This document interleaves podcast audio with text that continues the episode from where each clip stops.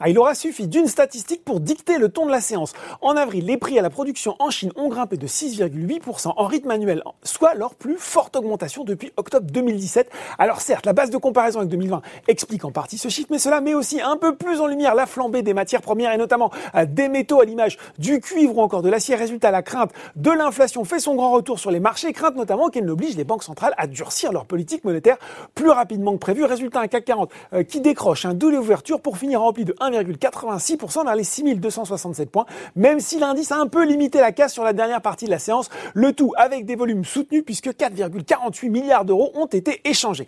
Aux États-Unis aussi, cette alerte rouge avec à 17h45 en Dow Jones à moins 1,36% vers les 34 269 points et un Nasdaq qui corrige certes mais qui a bien remonté la pente à moins 0,4% vers les 13 347 points. Allez, si on regarde de plus près ce qui se passe sur le marché français, on trouve quand même quelques hausses, hein, 9 sur le SBF 120 à l'image de SES, e toujours en orbite haute après une publication appréciée la semaine dernière et l'annonce d'un programme de rachat d'actions. Derrière, Eramet est porté par la hausse des matières premières Iliad et Euronext grimpent également. Sur le CAC 40, en revanche, eh aucune valeur n'échappe au mouvement de correction. Euh, côté baisse, en revanche, bah, il y a plus de monde. Hein. Et le coup de frein le plus fort est signé Renault. La faute à la perte record de son allié Nissan, pire performance depuis 12 ans. Une perte qui pèsera à hauteur de 73 millions d'euros sur les résultats du constructeur français au premier trimestre. Stellantis, un recul également. Derrière, sur le SBF 120, on retrouve les parapétrolières Technip, FMC et Vallourec. Et puis sur le CAC 40, hormis la marque Au Losange, Engie et ST Micro 7 du terrain, tout comme Alstom, moins 2,8%. Le français a annoncé aujourd'hui l'enregistrement d'une provision de 632 millions d'euros liée au rachat